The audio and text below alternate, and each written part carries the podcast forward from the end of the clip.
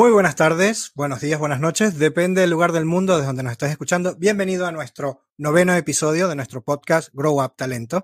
Es un placer, como siempre, hemos retomado, hemos vuelto al cole después de las vacaciones, como, como todos saben, y hoy, hoy traemos un tema que tiene que ver con la vuelta a clase, con la vuelta al trabajo, con la vuelta a la productividad y con estar muy despierto y muy presente en estos nuevos tiempos en el que el contexto eh, social, tecnológico, eh, mundial está cambiando. Hoy el tema de nuestro podcast es la importancia de aprender hoy. Y hoy es más importante que nunca porque ya sabéis, ya lo hemos dicho en otros podcasts, que vamos a sufrir paradigmas que eh, nuestros hijos van a vivir dos o tres paradigmas cuando nosotros apenas estamos viviendo el primer cambio paradigmático.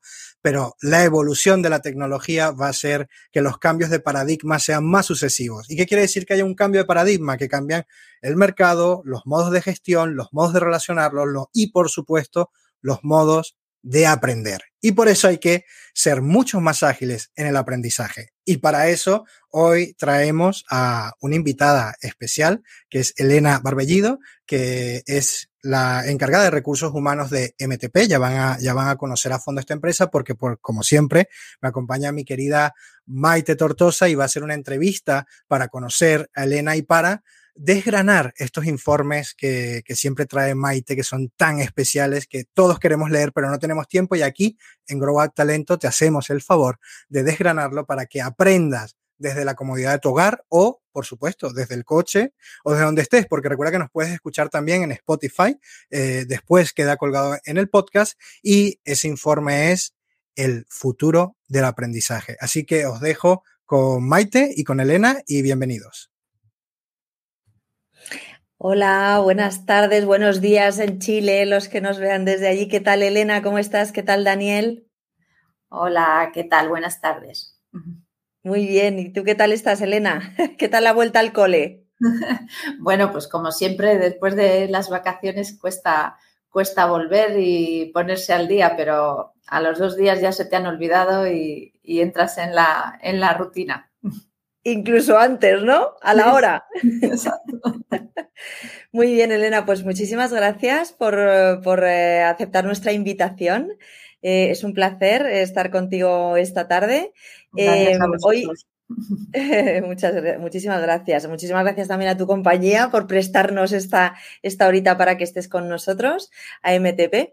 Y, bueno, eh, la verdad es que vamos a hablar de un tema que nos apetecía mucho hablar eh, a Daniel y a mí, bueno, a, lo que es YouGrow desde hace tiempo, ¿no? Que es la competencia de aprender a aprender, que es una competencia que nos hemos dado cuenta que gracias a la tecnología, además como medio, pues, eh, pues es posible para cualquier persona. ¿eh? Luego ya vamos a ver en el informe que desgranemos.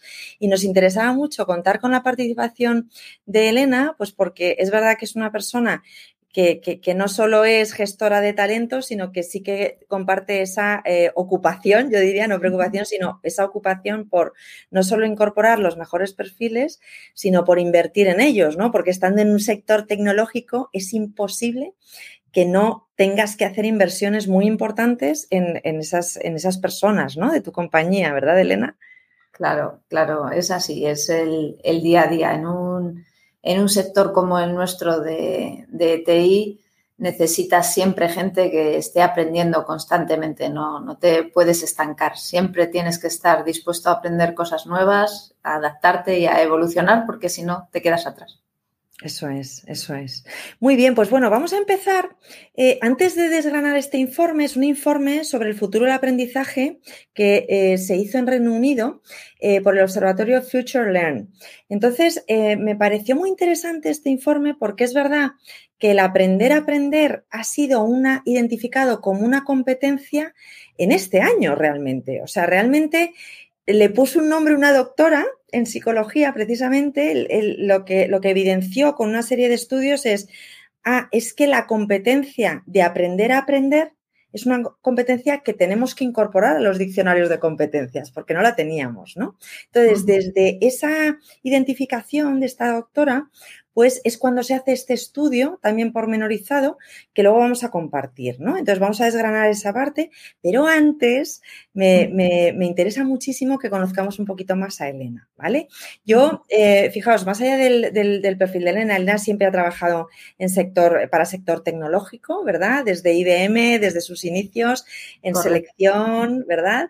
Em, en, consultoría de, tecnologías de la información, o sea, desde solución a consulting, luego en Indra, luego también pasaste a Digitex y luego ya en MBTP, ¿no? Y, cuéntame un poco, Elena, eh, ¿tenías clara, cuando estudiaste psicología y luego hiciste un máster en recursos humanos, ¿tenías clara tu vocación al mundo de la empresa cuando empezaste a estudiar eh, psicología o no? ¿O fue a raíz de la carrera? No, pues la verdad es que sí. Eh, de hecho, lo que no tenía claro es que quería estudiar psicología.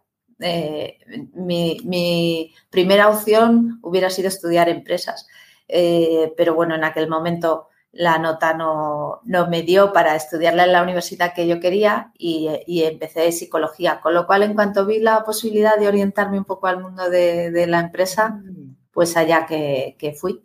Y la verdad es que, bueno, pues no, no me arrepiento. Ha sido mi carrera profesional hasta ahora y, estoy contenta. ¿Y el sector? Siempre desde el principio, ¿es, lo que surgió profesionalmente y entonces ya siempre has estado ahí, ¿no? Efectivamente, ahí sí que no fue una, elección eh, pensada, ¿no? Cuando yo empecé a estudiar el, máster, eh, que es un máster de cooperación de la Universidad Autónoma, que se realiza el último año de carrera en paralelo, eh, y tienen unas prácticas eh, que son obligatorias y esas prácticas pues eh, las hice en IBM. Y eso es lo que ha orientado mi, carrera. A partir de ahí ya no ha habido salida. Este es, un, es un sector que, te absorbe y no, no, te deja, no te deja salir. cuéntame un poco, ¿qué diferencial tiene este sector, el de tecnología?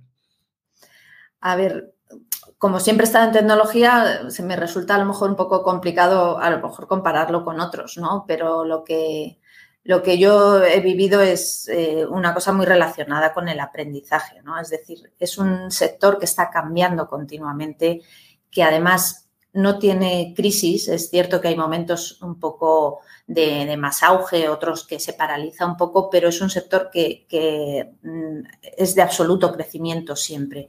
Siempre, en todas las empresas en las que he estado, siempre se ha necesitado eh, perfiles, incorporar perfiles, la selección es fundamental, eh, la rotación es muy alta porque precisamente es un sector que no tiene paro y, bueno, pues los, los profesionales tienen la ventaja de poder elegir el trabajo que, les interesa y que les gusta, ¿no? A diferencia de otros sectores, pues, pues aquí tienes que cuidar muy, muy bien al empleado, si no, te quedas sin él.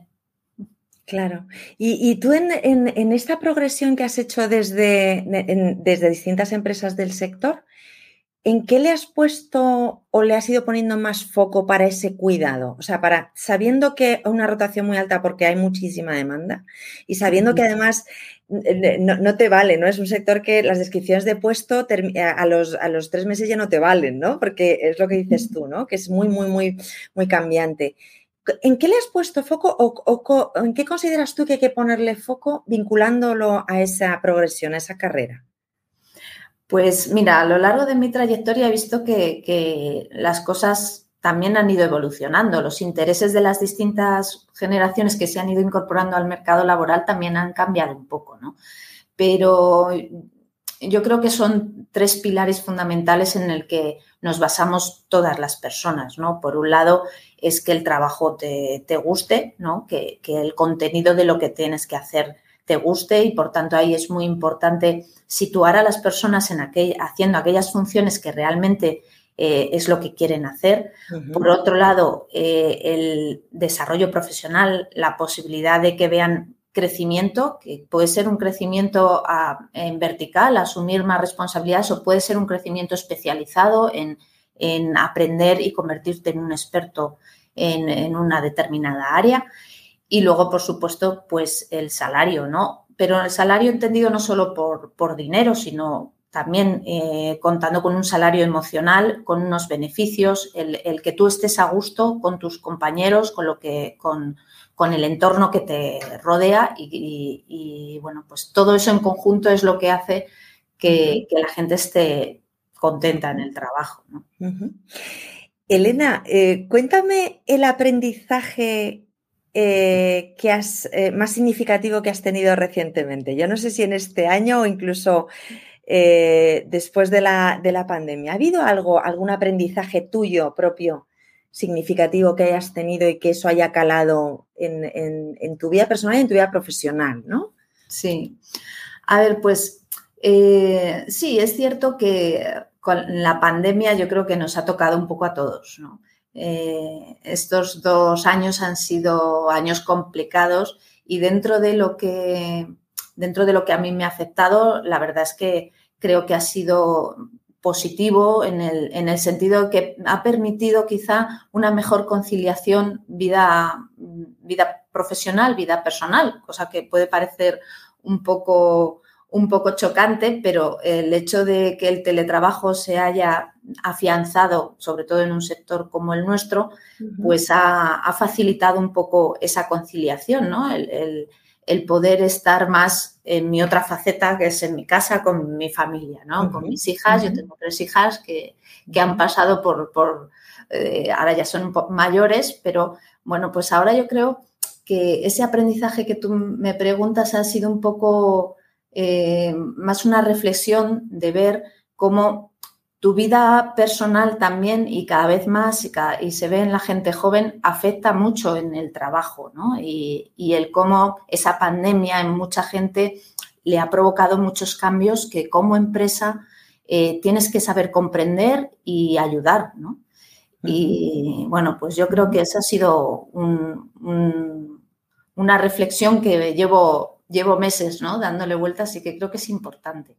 ¿Y qué has compartido? ¿Has podido compartir con tus colegas en, MTP? O sea, ¿has podido compartirla con la dirección, con tus colegas? Con, claro, bueno, de hecho, la dirección de MTP siempre ha sido muy sensible a, estas cosas. Es una de las, de las cosas que más me gusta de mi empresa y de poder participar en, eso. Es una empresa que se preocupa mucho de los empleados y la verdad es que eh, esa posibilidad de, ver, oye, pues vamos a intentar ver cómo se sienten, qué les pasa, eh, qué cosa podemos hacer desde la empresa para ayudarles a solucionar los problemas que, puedan tener, ¿no? Y facilitar la flexibilidad para conciliar, pues es una cosa muy importante.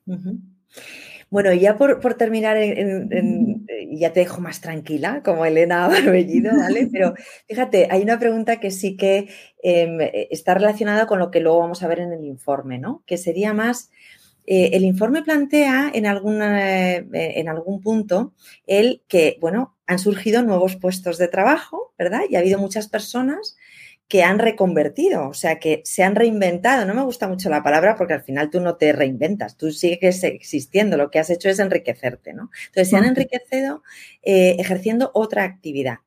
Si en un mundo distópico dejara de existir recursos humanos, que yo también vengo de ahí como tú, ¿vale? Eh, ¿A qué te gustaría dedicarte? O sea, como, como rol, como rol empresarial, como, ¿a qué te gustaría dedicarte? Mm, pues mira, si te digo la verdad, eh, no, me lo he planteado, pero, pero, hay una cosa que sí que me ha ocupado tiempo eh, en los últimos años y que me ha preocupado quizá por, por, mi papel, efectivamente, como madre, ¿no? que es el hecho de la educación de, los colegios, el cómo se eh, ayuda a los niños o cómo pues una buena experiencia puede sacar de ellos lo más positivo y una mala experiencia eh, puede truncarlos, ¿no? Entonces creo que es un área que, tendría muchas cosas que hacer. O sea, la pedagogía, qué bonito.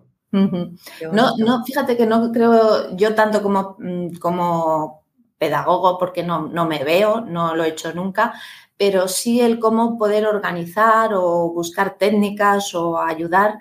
Eh, de hecho, he participado como en, los consejos escolares y demás y, creo que en eso sí que podría aportar. Qué bueno, Qué bueno, bueno, precioso rol, la verdad. y es verdad que muy, muy, muy necesario. Muy bien, pues ah, bueno, pues vamos al lío, ¿no? Vamos al, informe. Eh, a ver, este informe, como decía, es el informe sobre el futuro del aprendizaje para el Observatorio Future Learn. Eh, y lo desgranaremos y lo compartiremos más, más adelante, pero sí que tiene distintos apartados. Es el resultado de una investigación que fue realizada por una empresa que se llama Census White eh, entre una muestra de 2.000 adultos de Reino Unido mayores de 16 años, porque estaba enfocado muy a estudiantes, de todo, de, a nivel nacional, de todo tipo de edades, género, regiones y 500 empleadores mayores de 18 años. Toda esta información fue recolectada del 24 de diciembre, el día de Nochebuena, eh, al 4 de enero. ¿eh? Se recabaron las, todas las entrevistas cualitativas eh, con líderes de opinión también, entre, entre esos empleadores y entre, y entre, esos líderes de opinión. Entonces, fijaos, hay tres apartados en el informe. Uno, el primero es cómo aprenden las personas. El segundo habla de el aprendizaje post pandemia y el tercero de habilidades aptas para el futuro, es decir, competencias y habilidades aptas para el futuro. En la primera parte, sobre cómo aprenden las personas, pues ahí eh, os, comparto datos significativos. Elena, tú en lo que consideres conveniente me paras y matizas y porque esto se trata de que eh, conversemos de ello, ¿no? Para enriquecer eh, con, lo que estoy leyendo y con nuestra opinión lo que podamos aportar a los espectadores o a los oyentes. Fíjate, cómo aprenden las personas destaca varios, varios aspectos. Uno, que el 81% de las personas que han cambiado de carrera desde el inicio de la pandemia afirman que la formación en línea, online, les ayudó a hacer ese cambio de carrera. ¿no? O sea, lo, que impacta incluso siendo online esa formación, ese aprendizaje para que tú puedas hacer un cambio vinculado a ese nuevo aprendizaje que has tenido.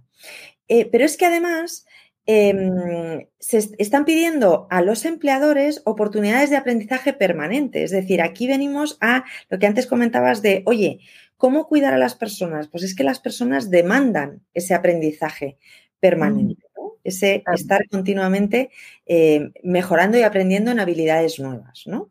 Claro. De hecho, lo que dice es, incluso todos los participantes, todas estas personas a las que se le ha preguntado, tienen un buen ojo entrenado ya en cómo las nuevas habilidades se alinean con las opciones de carrera, que esto también es nuevo, ¿no? Porque antes más o menos eran mapas más cerrados o a lo mejor tenías un, catálogo más de formación, ¿no? El, famoso catálogo de formación.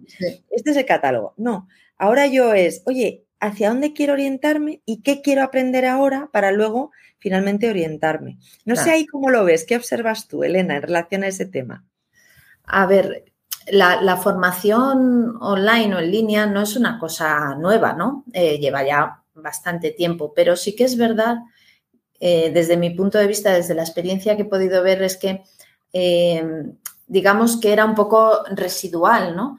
Mientras que durante la pandemia se ha convertido en obligatoria y, no había otra opción, ¿no? Estuvimos casi un año en el que no había otra opción y, eso ha hecho o ha obligado a mucha gente, a lo mejor que era reticente, a utilizar este tipo de formación, a utilizarla y a, tener que probar que efectivamente era positivo y servía, ¿no?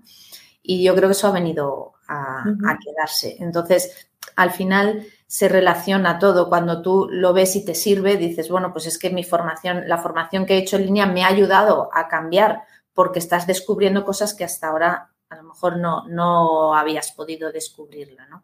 Claro, eso en el sector de TI eh, es algo que, lleva ya mucho tiempo así, ¿no? Pero siempre vas ahondando y, te, te, adaptas, ¿no? a nosotros muchos cursos, muchas formaciones que veníamos haciendo presenciales porque también traían la posibilidad de, juntar o de hacer equipo dentro de la empresa, de la noche a la mañana se convirtieron en, formación online. ¿no? y, la verdad es que la, eh, la experiencia ha sido muy positiva. Fíjate, aquí también destaca, eh, habla de ello como la popularidad del aprendizaje en línea, ¿no? Porque es verdad que es muy popular porque, por la capilaridad que tiene, porque al final es como lo que estamos haciendo ahora tú y yo, ¿no? Con Daniel, es conectarnos a un espacio virtual puede ser paquetizado a través de un e-learning con una, bueno, pues una serie de módulos, una serie de píldoras, una serie, o puede ser en vivo, ¿no? Que puedas hacerlo. Pero claro, eso populariza el aprendizaje en línea, ¿no? Versus. Y te permite mucha mayor flexibilidad, mientras que presencial, pues si haces un curso en Madrid, lo haces en Barcelona o en Chile, pues tiene que ser gente que esté allí, mientras que la formación online te permite conectar gente de cualquier lugar. Claro, fíjate, pues es potente. Eso es, es muy potente y fíjate, los encuestados aquí lo que dicen es que la popularidad del aprendizaje en línea lo que permite es la flexibilidad, que tú lo acabas de mencionar, para adaptarte a muchas situaciones. Habla de la geografía, pero sobre todo, fíjate, los encuestados hablan de flexibilidad desde el punto de vista de adaptar el estudio a una vida laboral ocupada, por ejemplo, ¿no? Que tengas a lo mejor, oye, pues, pues, pues mira, hay gente que trabaja part-time, ¿no? O trabaja o, combina estudio eh, con, trabajo part-time, ¿no? Por ejemplo, a, la situación específica, pero también a, por ejemplo, la paternidad, ¿no? O sea, es decir, el que yo a lo mejor estoy en, en, Reino Unido, están en, el descanso paternal, pero están actualizándose con formaciones, ¿no? Eh, durante en, esos tiempos, bueno, también habla de las apps incluso, ¿no? O sea, que te permite esa flexibilidad que tú bien has, remarcado, ya no solo geográfica, espacial eh, y demás, sino de en función de mi situación eh, laboral, ¿no? Claro. Luego, además, lo que, lo que dice aquí es, significa la diferencia entre mujeres, hombres, y lo que dicen es más de una cuarta parte de las mujeres disfrutan aprendiendo por su cuenta o sea, la mujer suele disfrutar aprendiendo por su cuenta frente a una quinta parte de los hombres, ¿no? Es un 26 frente a un 20, porque, bueno, te permite esa flexibilidad, ¿no? lo, adapto al horario que me permite, como antes decías, esa conciliación a lo mejor, eh, o, ese tipo de cosas, ¿no? sí, por, desgracia la mujer sigue teniendo una carga un poco más elevada que, el hombre fuera de, lo que es la carrera profesional. Sí, de hecho dice que el 24% de las mujeres en comparación con el 20% de los hombres disfrutan aprendiendo desde la comodidad de su propio hogar, ¿no? Por, por, eso de que les permitan los tiempos muertos, como digo yo, que no son tales, pero no son muertos. que no son tales, pero es entre un cambio y otro, entre una merienda y otra, ¿no? Por ejemplo, ¿no? Pues eso, ¿no? Y habla efectivamente lo que tú me has señalado de que la flexibilidad es clave, la flexibilidad es clave. O sea, es decir, la flexibilidad es clave y eso te lo permite estos modelos nuevos de aprendizaje, ¿no? Porque las, las personas tienen distintas preferencias, ¿no? En cómo aprender también. O sea, no todos nos gusta aprender de la misma manera, ¿no? Yo muchas veces pienso, si en un colegio tú en una clase les dieras la opción de, oye, ¿tú cómo quieres aprender? Pues habría algún niño, bueno, y adultos también, que, oye, yo quiero leyendo cómics porque me gusta, o yo quiero aprender haciendo, ¿no? eso también es muy personal, ¿no? Y entonces te lo puede permitir la, flexibilidad de, este medio, ¿no? Por ejemplo, ¿no?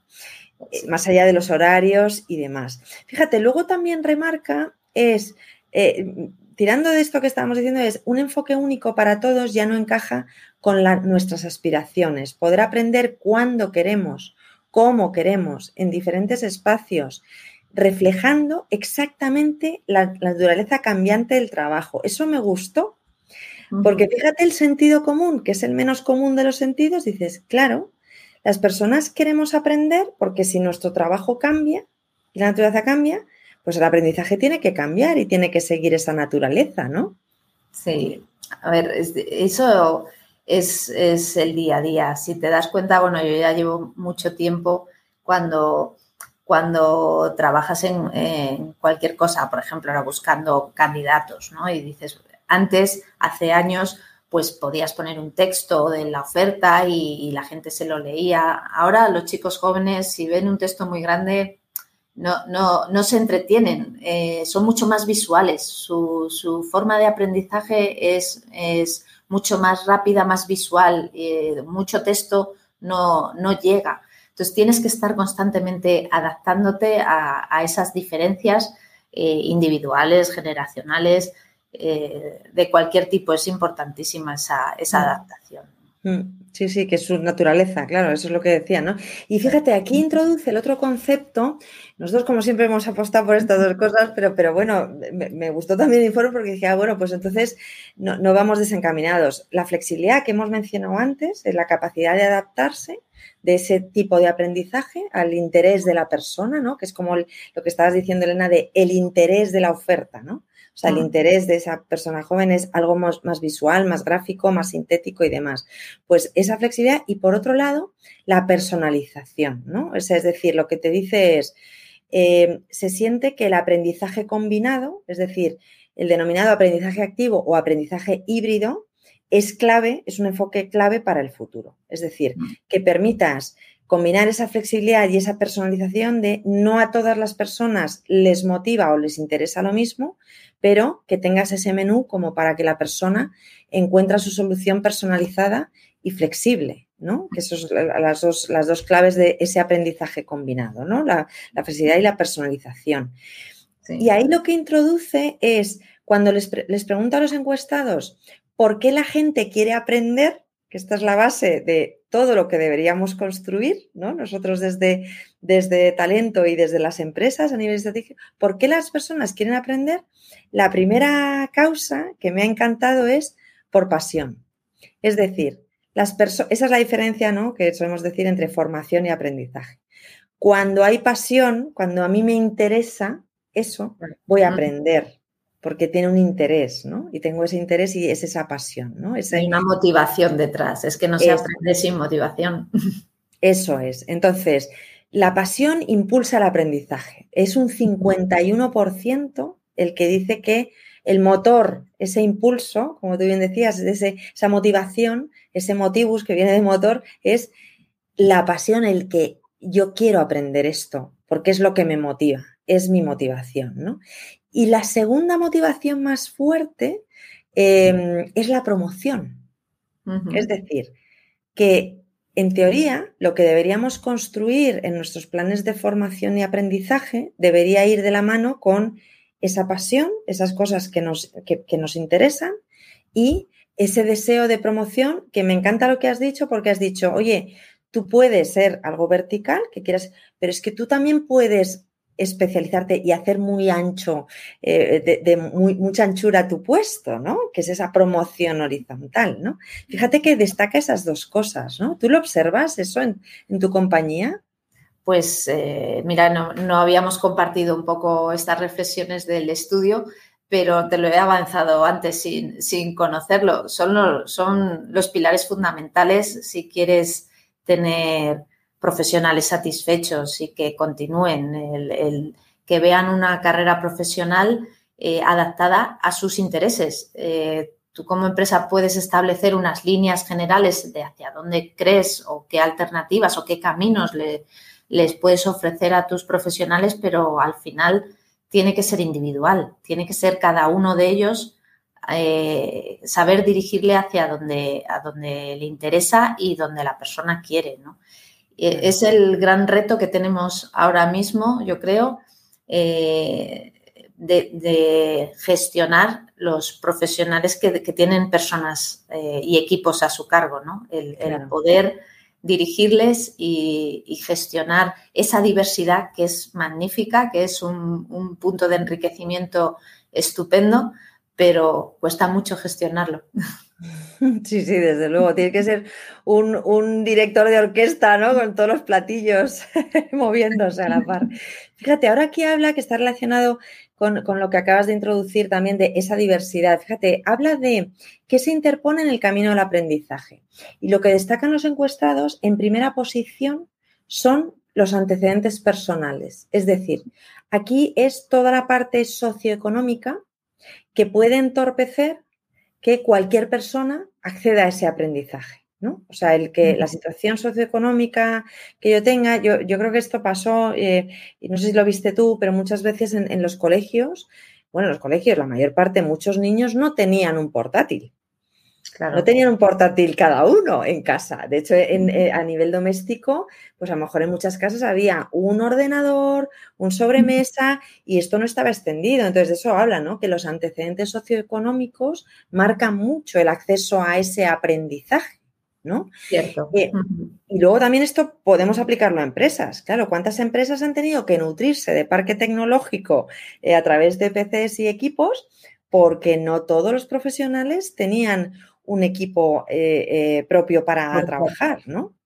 Portátil. Vosotros también con todas las redes que, que, gestionáis y demás, eso, eso lo vivís desde el punto de vista de negocio, ¿no? Todo lo que Hombre, sí, sí, sí, Sí, em, la verdad es que eh, aquí yo tengo que, destacar la, labor de nuestros compañeros de, sistemas que estaban perfectamente preparados para, lo que pasó. Eh, de la noche a la mañana, recuerdo cuando dijeron, por lo menos aquí en Madrid, mm, mañana, el miércoles los niños no van al colegio. Pues de la noche a la mañana eh, las 500 personas que éramos en plantilla nos quedamos en casa y prácticamente no se notó en nada. Es decir, estábamos eh, preparados y, eso es muy importante. Claro, a nivel de disponibilidad, pero incluso en esto, en el aprendizaje, ¿no? O sea, si los antecedentes socioeconómicos personales no son adecuados, pues es difícil que, determinadas personas accedan al aprendizaje, ¿no? De, esta manera. Claro, claro, claro, es importantísimo, pues lo que decías, si no tienes el portátil, pues eh, tienes ahí un problema, ¿no? Y hasta que solucionas ese problema no, puedes avanzar.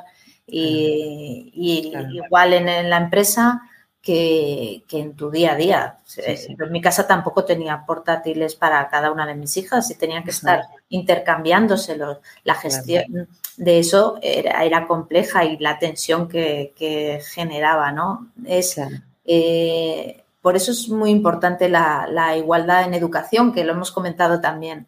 Eh, antes, ¿no? Eh, la, posibilidad del acceso a educación a cualquier persona, independientemente de su nivel eh, socioeconómico, hace que esa igualdad permita ah, un, crecimiento y, un ascenso social de gente que a lo mejor no tiene los Totalmente. Fíjate, la segunda barrera es la discapacidad. La discapacidad, en un 33% de las respuestas, es la segunda barrera para el aprendizaje. ¿no? Es decir, el no pensar, y vosotros que también trabajáis mucho ahí, es que claro, es que estamos tocando muchas cosas en las que trabajáis vosotros, porque toda la accesibilidad a las plataformas, a que cualquier persona que tenga discapacidad funcional, visual, eh, de, cualquier tipo, pueda acceder para esas herramientas del aprendizaje, ¿no? Es el 33%, es que es una barbaridad lo que tenemos que seguir trabajando para, para que esa barrera caiga. Y luego, por último, habla también de lo que llama la pobreza digital, que es esa brecha digital, ¿no? O sea, es decir, establecer esas brechas de, bueno, pues hay muchas personas que sí acceden a determinados recursos de aprendizaje, pero muchas otras no, que está muy vinculado a la situación socioeconómica. ¿no? que, se tiene. De eso nos hemos dado, dado cuenta desde hace mucho y de hecho, pues en el último año mm, hemos trabajado mucho en intentar, en la medida de nuestras posibilidades, recortar esa brecha. y de hecho, hemos puesto en marcha una fundación, que es la Fundación MTP, que está dedicada a, ello, ¿no? A reducir esa brecha, a poner nuestro granito de arena para que esas personas que tienen alguna dificultad, pues hemos trabajado con colectivos eh, con discapacidad o, por ejemplo, ahora mismo con, con desplazados de la guerra de Ucrania, eh, y les estamos aportando pues eh, ordenadores portátiles que les, que les van a ayudar, ¿no?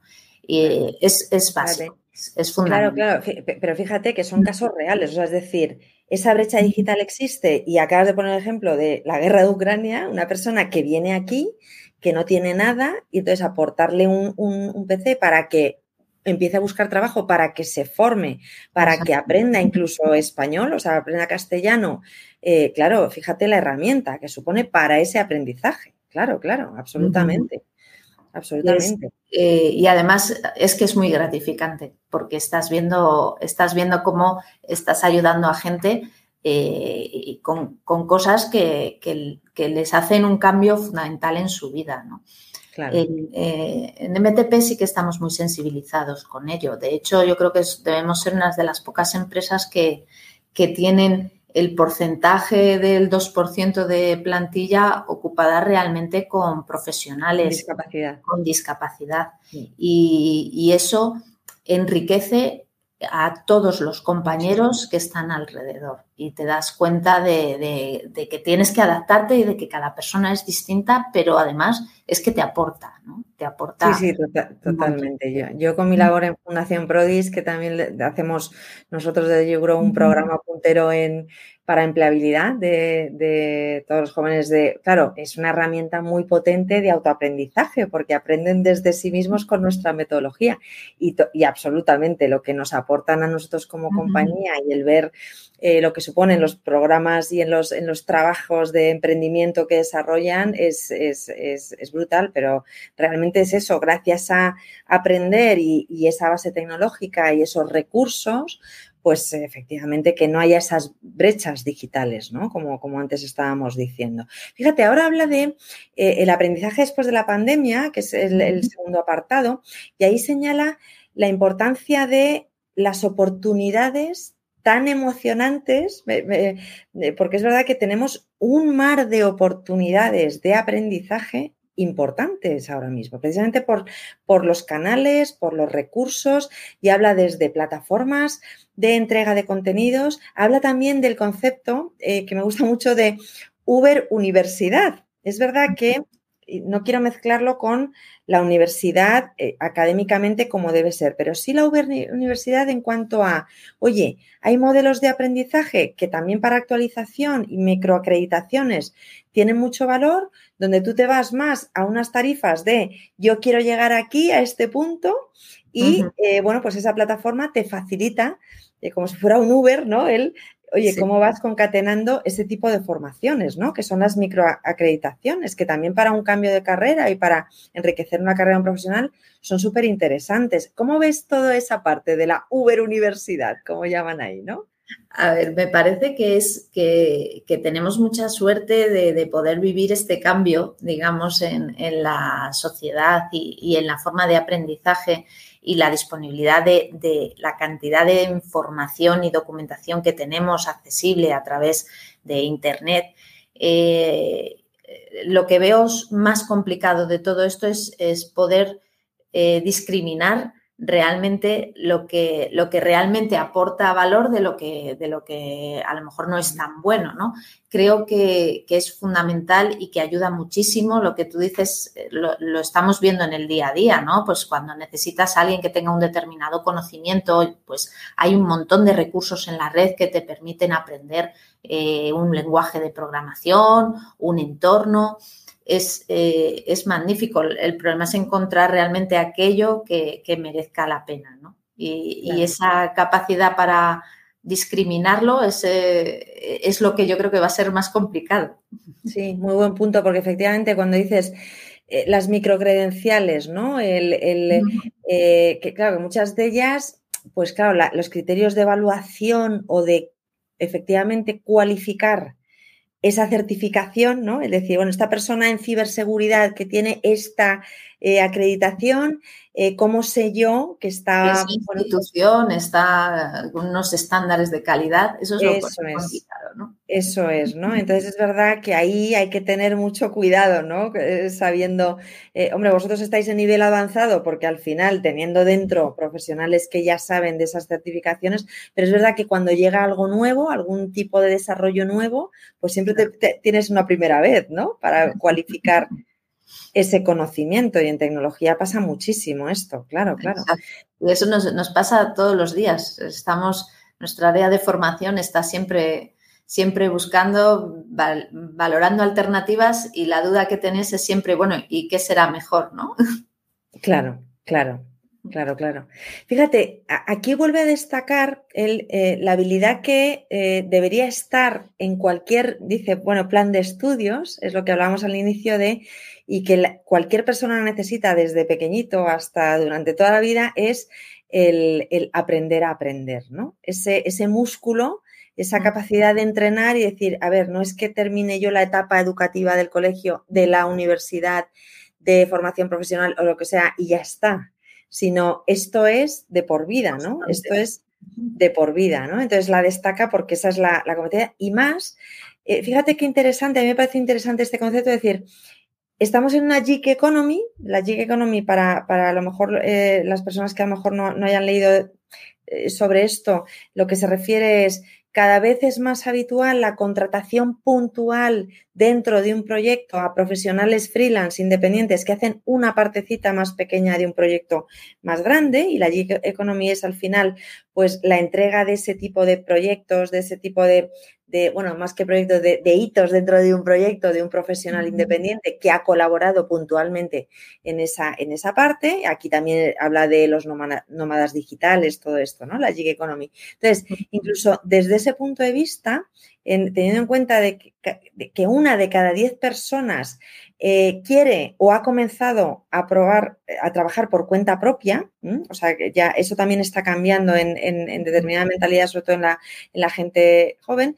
Independientemente de eso, la G Economy lo que dice es, tiene que haber proveedores de ese tipo de formación, de ese tipo de aprendizaje, que se centren en mejorar estas habilidades para preparar para seguir aprendiendo siempre y para preparar siempre para la empleabilidad. Es decir, el que te cualifiquen como experto en adaptación, independientemente de que hoy mi puesto se llame mm, CEO o se llame Dirección de Recursos Humanos, porque mañana puede llamarse de otra manera, ¿no? Entonces, e, ¿Esto cómo lo observas tú en cuanto a, tus compañeros, en cuanto a cómo observas esas, esas distintas generaciones dentro de, la compañía, en esa forma de aprendizaje de, oye, que ahora quiero esta formación y, realmente, te, como digo yo, eh, estás haciendo unos planes de carrera preciosos y luego tienes que coger y hacer así, tirarlos a la basura, ¿no?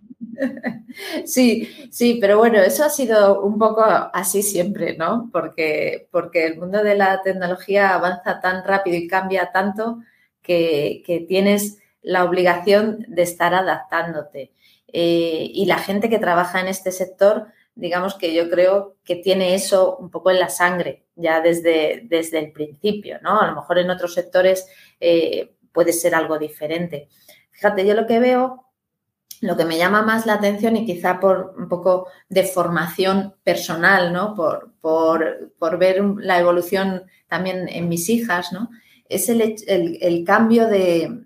Yo creo que los chicos jóvenes ahora eh, aprenden mucho y muy rápidamente, están eh, con una capacidad muy grande de adaptación, pero lo que veo que, mm, quizá no tienen tan desarrollados esa capacidad de esfuerzo.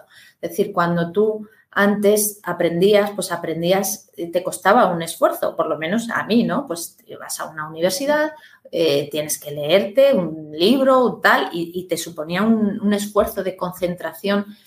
Y, ahora están acostumbrados a aprender todo muy rápido y casi sin esfuerzo, ¿no? Todo está adaptado a que se aprenda muy rápido y cualquier cosa que supone un esfuerzo eh, no, les echa un poco para atrás, ¿no?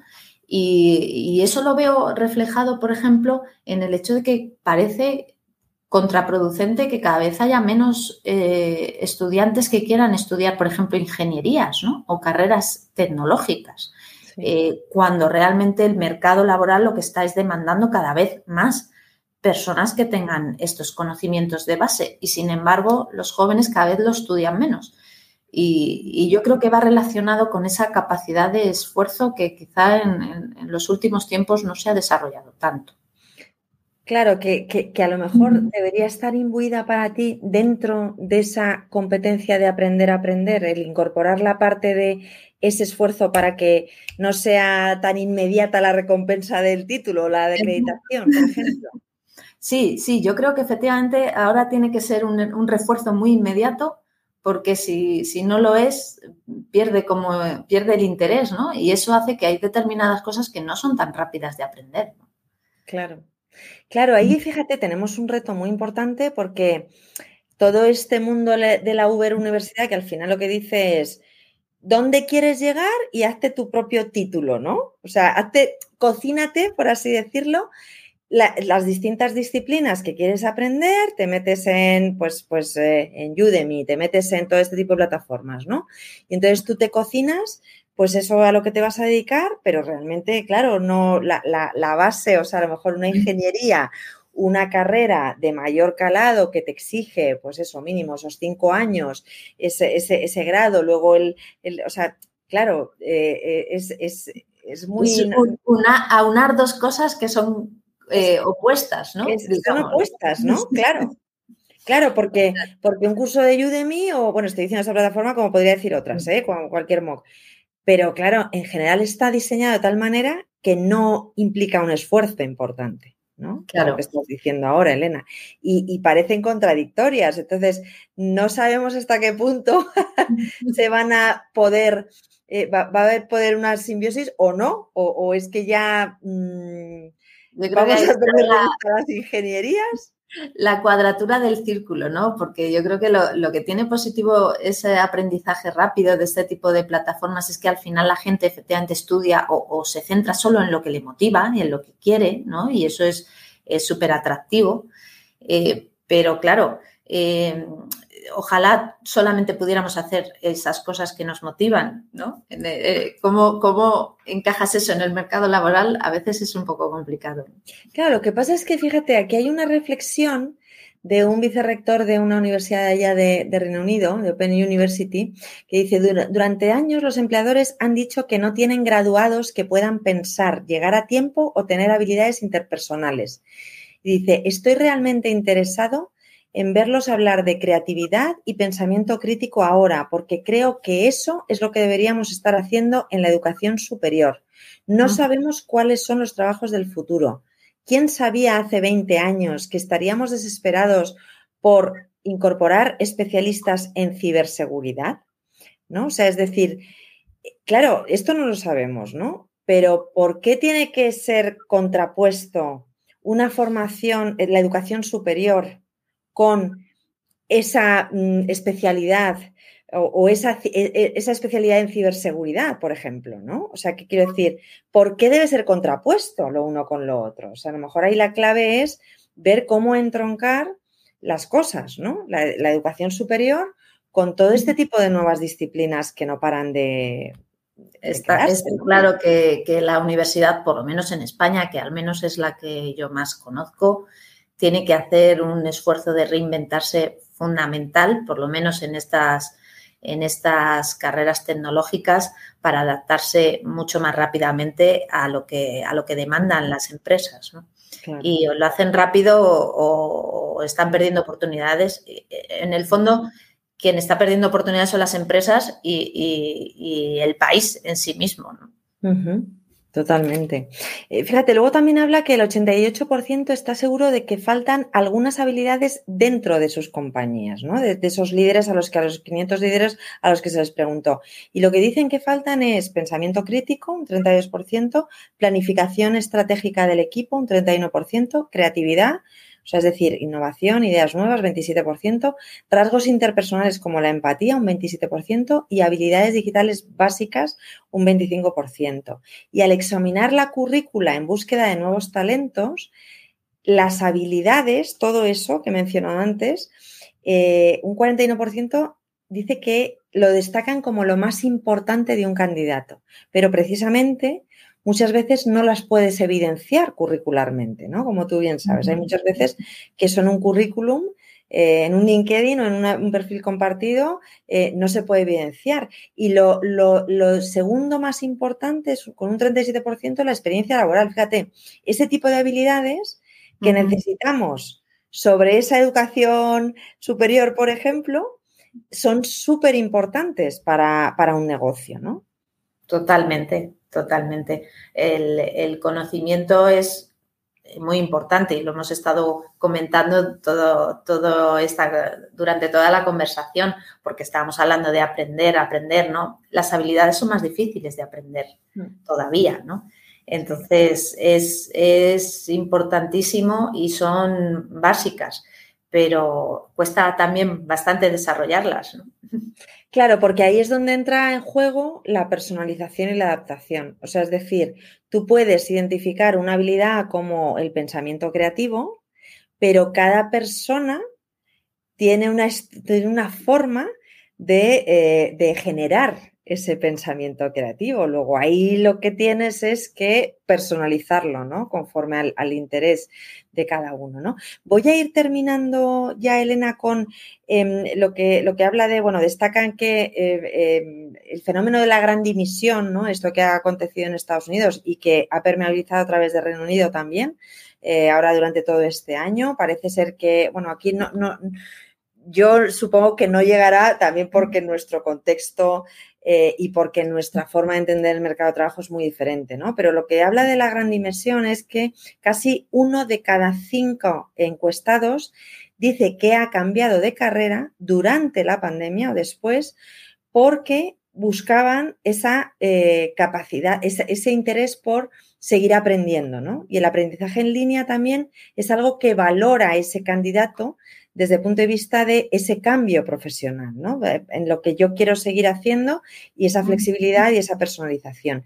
Y de las personas que han cambiado de trabajo en los últimos dos años, un total del 81% em, se formó en línea, o sea, en, online, eh, y les permitió cambiar su trayectoria profesional, ¿no? O sea, y además ahí habla, me gusta mucho porque habla de los cambios profesionales que ha habido en profesionales de que se dedican ahora a la programación más básica, ¿no? Desde el no-code, por ejemplo, ¿no? O sea, en, áreas nuevas que a lo mejor eran profesionales que venían de un mundo que no tenía nada que ver, pero gracias a ese aprendizaje en línea han podido desarrollar su trayectoria eh, como programadores, por ejemplo, ¿no? También lo destaca en, Reino Unido en esta, en esta encuesta. ¿Cómo ves esos cambios de carrera y los recursos de aprendizaje para ese cambio de carrera? Pues a ver, nosotros, de hecho, en, MTP, la experiencia más, que, más reciente que tengo relativo a esto, es que nosotros estamos eh, todos los días eh, ayudando a personas que quieren reinventar su, trayectoria. Por el área de especialización que, nosotros, que MTP tiene, que es el, aseguramiento de la calidad en los sistemas, incorporamos personas eh, que no, se han dedicado anteriormente a este sector y que tienen que aprender de cero, a lo mejor pues a partir de una edad que, no acaban de terminar sus estudios y que han estado durante muchos años en otros sectores. Y es fundamental ese aprendizaje, pero ya no, no es, por ejemplo, la edad, ¿no? Hay gente con una edad mucho mayor que aprende más que gente más joven. Lo que, lo que podemos, y la experiencia que nosotros tenemos es que al final el que quiere, el que tiene motivación, lo, aprende y produce ese cambio, pues, pues es importante que haya empresas que lo faciliten. Qué bueno eso, fíjate. Bueno, es que Elena me dice, Maite, no he preparado nada. Digo, si no hace falta, porque según va diciendo ella algo, es, parece que Parece que no lo hemos porque es lo que iba a decir yo. O sea, después del informe lo que dice es que todos los encuestados, o sea, un 74% de los encuestados, lo que afirman es que esto del aprendizaje no tiene nada que ver con la edad, que es lo que acabas de decir tú. Es decir, que ese, ese sesgo, eso que pensa, esa creencia que pensábamos que no, no, claro, cuando uno se hace mayor le cuesta más aprender, no es cierto. No es cierto, porque efectivamente con la plasticidad cerebral se ha demostrado además que la motivación, que es la voluntad que decía Elena, es el motor para aprender eso que te apasiona, ese interés que tienes, y entonces incluso, eh, si, en este caso, como una compañía como la TV, invierte para que tú aprendas y tienes esa motivación, esa voluntad, pues la persona va a conseguir ese, ese, cambio profesional, ¿no? Con lo cual, fíjate, lo dicen los encuestados, ¿no? Que la edad no tiene nada que ver en tu motivación para aprender y que consigas ese, ese cambio, ¿no? Me encanta lo, este cierre porque creo que fíjate, si algo tiene como base la competencia de aprender a aprender, es la voluntad, Elena. Yo creo que, vamos, Daniel, eh, no se me ocurre, Elena, si quieres añadir algo más, pero yo, yo, creo que vamos a dejarlo aquí porque, de hecho, nosotros que apostamos siempre por, oye, si esa persona tiene voluntad, vamos a conseguir el objetivo, ¿no? Yo creo, pues Elena ha dicho lo mismo, si esa persona tiene la voluntad y la motivación por aprender, va a conseguir ese, puesto en el que está eh, desarrollándose, ¿no? Está claro, sí.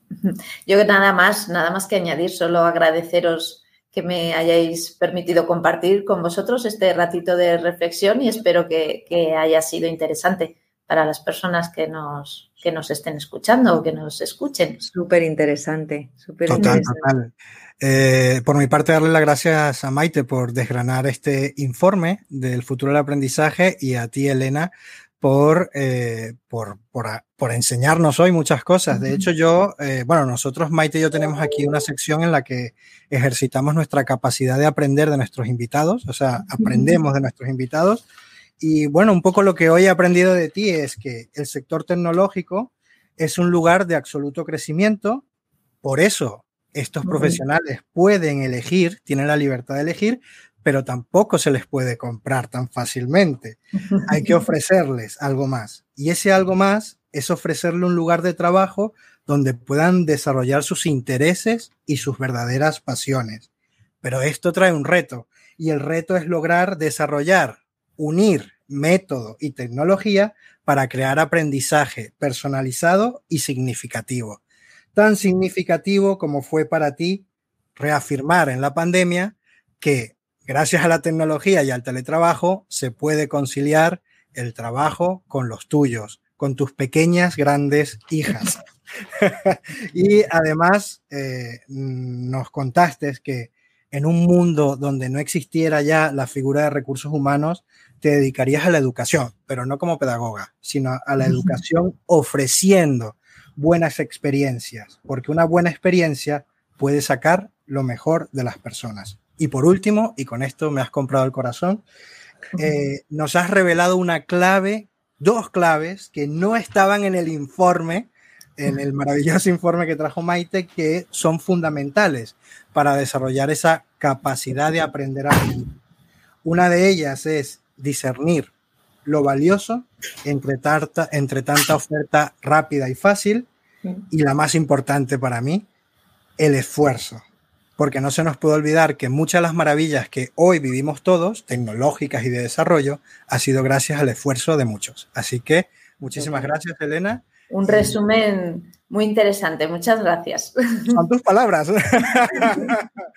Pues muchísimas gracias. No sé, Maite, si quieres agregar algo más. No, no, no, dar las gracias a Daniel como espeja también, ¿verdad? Porque con nuestra actividad profesional el espejeo es fundamental, pues hace un espejo precioso de, de Elena, vamos, lo suscribo. Muchísimas gracias, Elena, nuevamente. Gracias a Daniel siempre. Y nada, cerramos cuando tú digas, cuando el señor regidor diga. Venga, pues nos vemos y no te olvides que nos puedes escuchar en Spotify. Hasta la próxima.